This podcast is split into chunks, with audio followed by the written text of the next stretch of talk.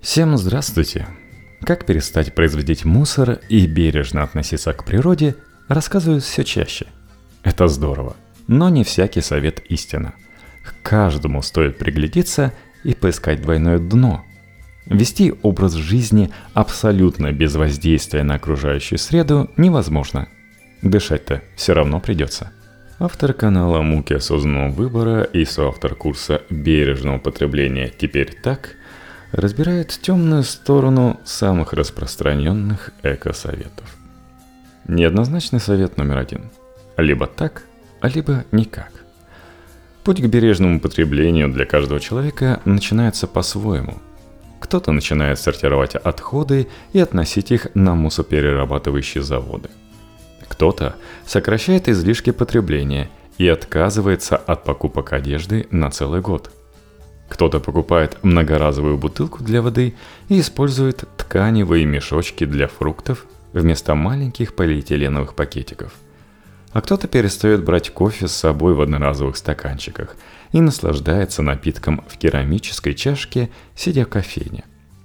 Каждое действие имеет свой эффект. Неважно, маленький он или большой. Отказ от бумажного стаканчика для кофе предотвращает вырубку лесов при их производстве. А регулярное использование сортировочных урн поддерживает развивающуюся индустрию. Все наши действия по поддержанию экологии сводятся в первую очередь к необходимости снизить индивидуальный размер углеродного следа. Индивидуальный углеродный след – это приблизительное количество парниковых газов, которые попали в атмосферу планеты из-за деятельности организаций и отдельных людей, производства и транспортировки продуктов, чтобы вы могли воспользоваться каким-либо товаром или услугой. Сокращение этого следа замедляет глобальное потепление и изменение климата – Однако из-за переизбытка информации поневоле думаешь, что твоих действий недостаточно.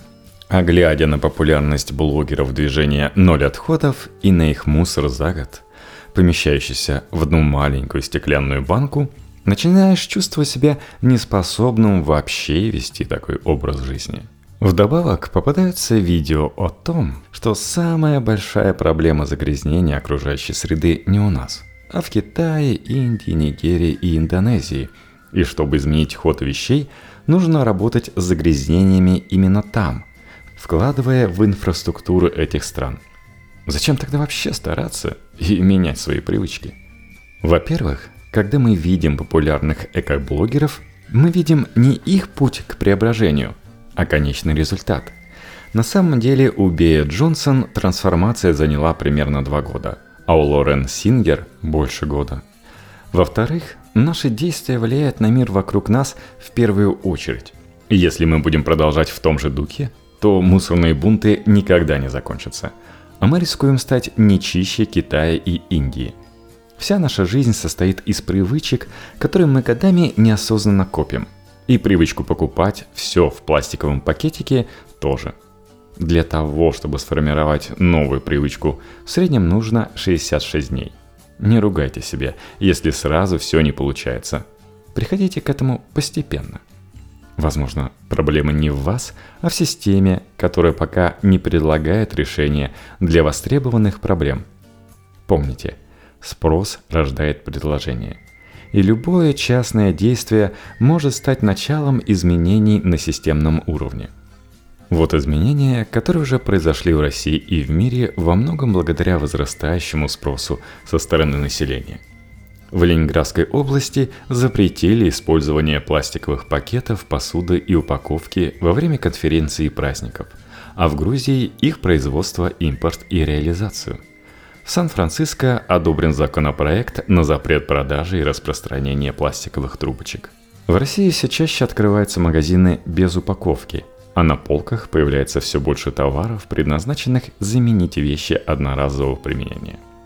В Европе тоже перешли на бумажные трубочки, например. Некоторые из них даже можно в рот брать, а некоторые такие противные. Неоднозначный совет номер два – ищи эко-упаковку. идея переработки упаковки становится популярнее. Об этом пишут книги, читают лекции и снимают образовательные виньетки для популярных шоу на федеральных каналах. Мы уже начинаем понимать, что далеко не все можно переработать так как пункт сбора раздельного сбора мусора принимает и работает далеко не со всеми материалами. А люди в магазине, пытающиеся разобраться в упаковках йогурта, уже не кажутся странными. Пластиковая упаковка объявлена врагом экологии номер один. Использование в ежедневной среде в среднем увеличилось в три раза за последние 35 лет, и 40% пластика используется один раз, а затем выбрасывается. Его производство очень выгодно, поэтому даже на первый взгляд другие привычные материалы на самом деле состоят из него. Например, ненатуральный крафт выглядит как бумага, обычно маркируется номером 81 и называется C/PAP. Но по факту это смесь из пластика и бумаги. В России этот материал в переработку не принимают, а из-за присутствия пластика бумага может также разлагаться сотни лет. Любые попытки оправдать пластик и создать биоразлагаемые альтернативы из того же сырья пока ни к чему не приводят. Новый пакет в лабораторных условиях разлагается быстрее, но в жизни может распадаться десятки, а то и сотни лет, особенно на свалке, загрязняя окружающую среду и нанося вред животным. Естественно, рынок начинает предлагать экологичные альтернативы – Теперь бумажные пакеты позиционируются как зеленое решение проблемы. А супермаркет Iceland уже планирует полностью избавиться от пластика даже в упаковке ассортимента и заменить его на бумажные и картонные. Да, пластик разлагается сотни лет, угрожает жизни животных, его сложно переработать. А для производства бумаги требуется постоянно вырубать леса, зачастую нелегально, использовать больше энергии и больше воды – Бумагу легче переработать, но зато углеродный след от ее производства в полтора раза больше, чем у пластика. Также надо помнить, что эко-упаковка сама по себе не благо. Она экологична, но если вы отправите ее на переработку, в общей мусорке все ее волшебные свойства теряются. Тешить самолюбие, покупая эко-товары, приятно. Но это никак не помогает экологии. Перерабатывать мусор уже лучше – Однако и тут есть «но». Рециклирование товаров ежедневного спроса, особенно упаковки, приводит к прогрессии загрязнения. Да, сырье в переработке вторично, но энергия и вода для нее все так же необходимы, хотя и в меньшем объеме. Каждый упаковочный материал – это проблема для экологии. Решение лежит в области полного отказа от упаковки и использования своей тары – Сейчас возможностей все больше. От полностью отказавшихся от упаковки магазинов до активного развития развесных секторов и больших супермаркетов. Неоднозначный совет номер три. Покупай многоразовое. Срочно. Да, отказ от одноразовых предметов подразумевает поиск альтернативы среди многоразовых вещей. Холщовая сумка предотвращает покупку тысяч пластиковых пакетов – Чашские термосы сокращают использование одноразовых стаканчиков для кофе. Только в Великобритании выбрасывается около 7 миллионов бумажных стаканчиков в день. Отказ от трубочки из напитка спасает океаны, а многоразовые бамбуковые столовые приборы предотвращают использование пластиковых, на разложение которых уйдет в среднем около 200 лет. Однако любой предмет, одноразовый пакет или многоразовая холщовая сумка – для своего производства требует растраты невосполнимых природных ресурсов. Нефть, вода, минералы и металлы. Колоссального количества энергии. При производстве в воздух постоянно выбрасывается углерод, усиливая парниковый эффект и ускоряя глобальное потепление.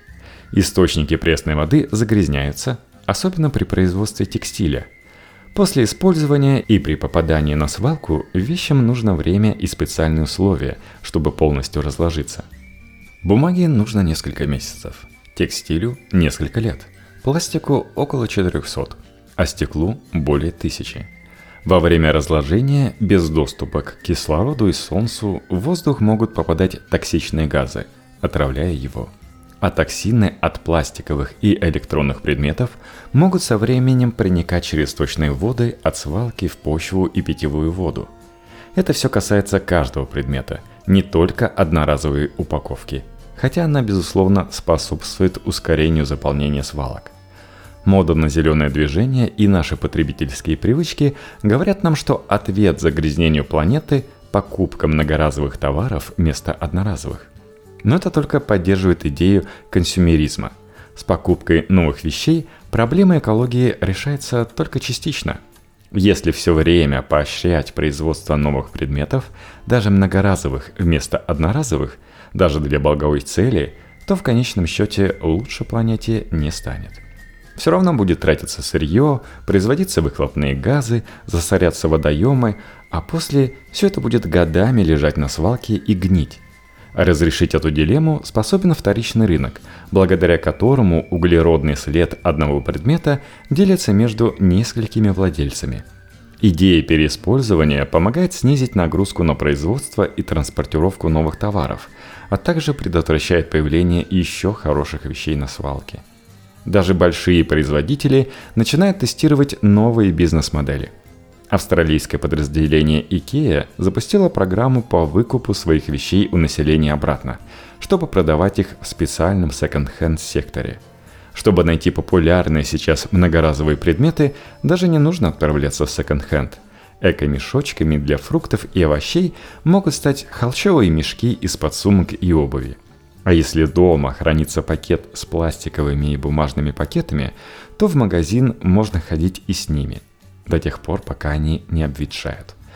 Можно не покупать дорогую стальную чашку термос для кофе, а перестать спешить и оставаться пить кофе в кафе.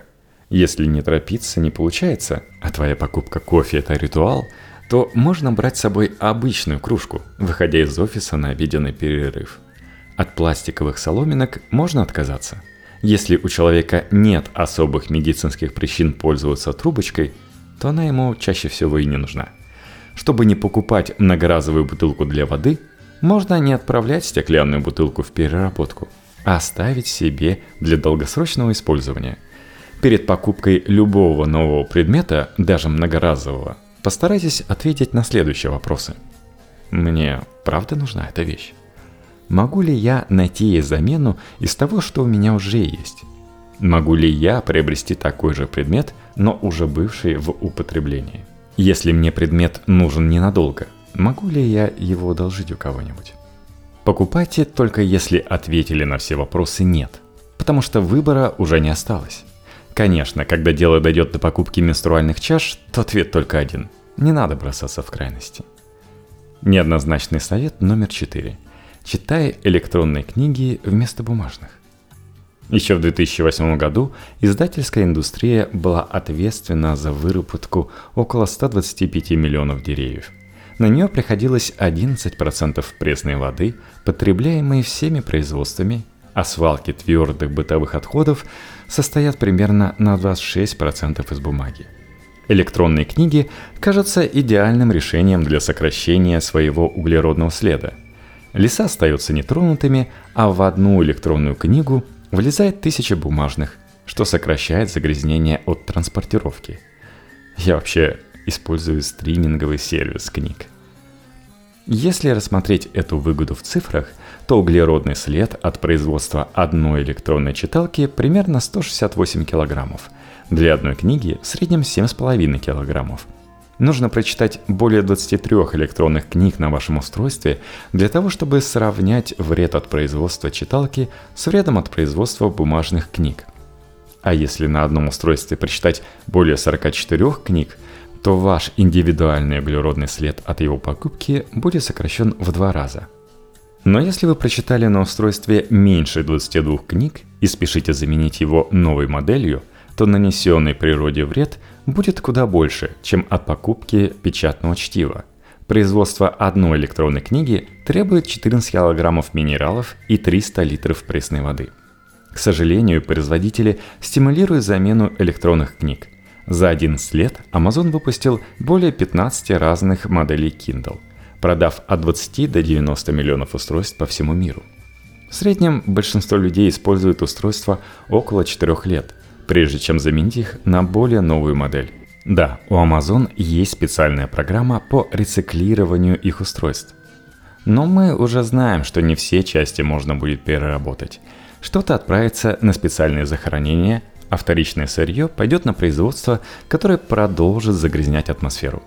Решение проблем со специальными устройствами для чтения – это использовать те, которые уже у вас есть, например, телефон или планшет. А если читать с экрана неудобно, то лучше смотреть в сторону библиотек. Они помогают значительно снизить углеродный след одной книги, ведь ее прочитает не один человек, а сотни. Неоднозначный совет номер пять. Будь веганом во всем – в июле 2018 года журнал Science опубликовал самое полное исследование по влиянию разведения крупного скота на окружающую среду, собрав аналитику по 40 тысячам фермам в 119 странах. По их данным, производство мяса и молочной продукции ответственно за 60% выбросов парниковых газов в атмосферу – при этом сами произведенные продукты обеспечивают только 18% калорий в мире и 37% белков в среднем по миру. Согласно исследованию Оксфордского университета, отказываясь от потребления мяса и молочной продукции, можно сократить свой индивидуальный углеродный след примерно на 73%. Вдобавок, если все население Земли прекратит есть эти продукты, то освободится примерно 75% земли для выращивания растительной пищи, так как около 40% произведенного урожая уходит на выкармливание скота. Такое решение не только сократит выделение парниковых газов, но и приостановит вырубку лесов под аграрные нужды – это самая большая угроза для биоразнообразия в дикой природе. Это самый эффективный способ быть более экологичным больше, чем сокращение перелетов в год и переход на вождение электрокара. Но когда речь заходит об одежде, все же не так однозначно.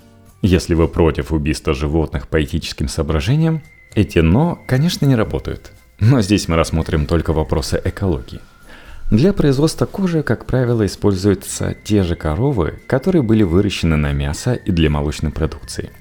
Кожа – это прочный, долговечный натуральный материал, который с годами становится только лучше. Естественное разложение кожи может занять всего около 50 лет, в то время как полный распад синтетических материалов может занять тысячелетия. Вдобавок, при стирке синтетики в воду проникают мелкие частички пластика – которые попадают в водоемы и далее по пищевой цепочке. То, что называется эко-кожей, разные производители делают из разных материалов, но обычно это поливинилхлорид, ПВХ или полиуретан. При производстве и утилизации первого в воздух попадают диоксины, устойчивые загрязнители окружающей среды, способные из-за своей токсичности вызывать развитие раковых опухолей и других заболеваний. При производстве второго тратится больше энергии и сильно загрязняются водоемы. Однако процесс дубления натуральной кожи вредит работникам фабрики и способствует выбросу ядовитых веществ в воздух и водоемы. Натуральный или искусственный мех значения не имеют. Их влияние на окружающую среду примерно одинаково. Натуральный покрывает сильными ядохимикатами для стойкости. Искусственный – тот же синтетический материал, чье влияние я уже описал. То же самое касается и других подобных вещей.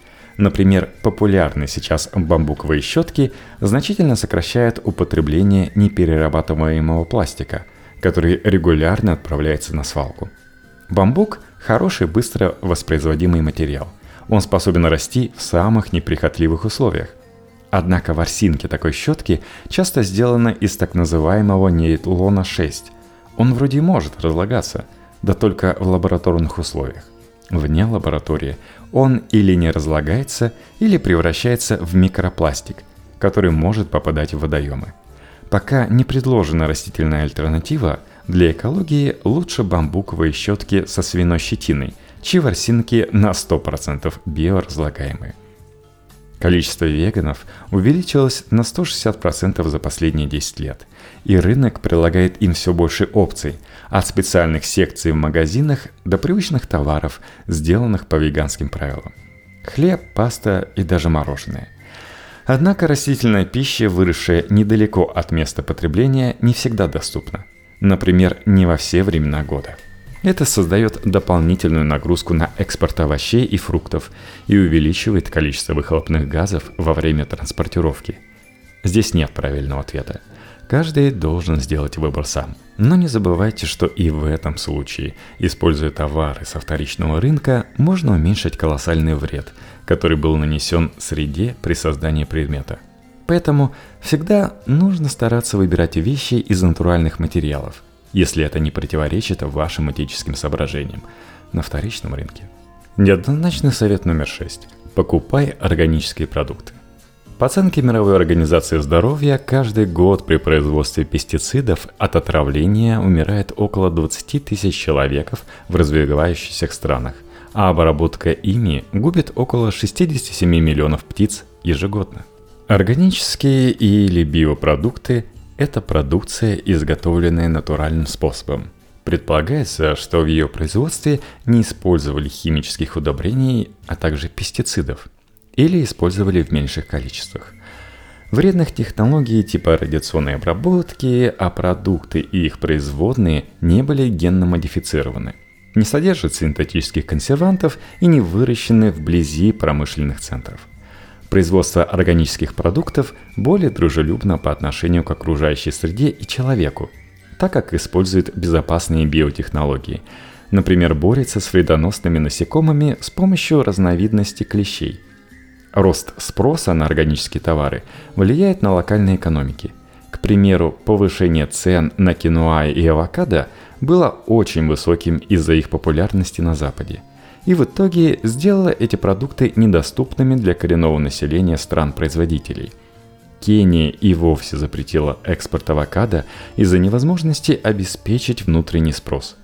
В Австралии пришлось вводить саморегулирование порций авокадо – так как Мексика не справляется с запросами на экспорт этого фрукта. Цены на него увеличились в два раза всего за год в 2016 а поскольку Мексика зарабатывает больше денег на экспорте авокадо, чем на экспорте нефти, то это стимулирует нелегальную вырубку лесов под высадку новых деревьев авокадо.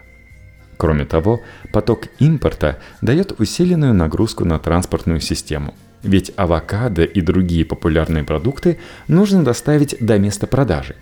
Получается, что употребление органических продуктов хоть и снижает вред для человека и окружающей среды, но чрезмерный спрос на них перегружает локальную агропромышленность и увеличивает загрязнение окружающей среды из-за постоянной транспортировки. Кроме того, выращивание продукции органическим путем замедляет время и объемы производства. Следовательно, для обеспечения спроса на органическую еду в какой-то момент придется осваивать новые земли, что снова приведет к вырубке лесов. В США наклейка 100% органик гарантирует, что продукт был произведен натуральным способом. В зависимости от сертификации продукция обычно органическая на 80-90%. Но у России нет никаких официальных сертификаций по этому вопросу – Поэтому любые названия вроде натуральный, био, органический могут вообще ничего не значить. Нужно найти баланс.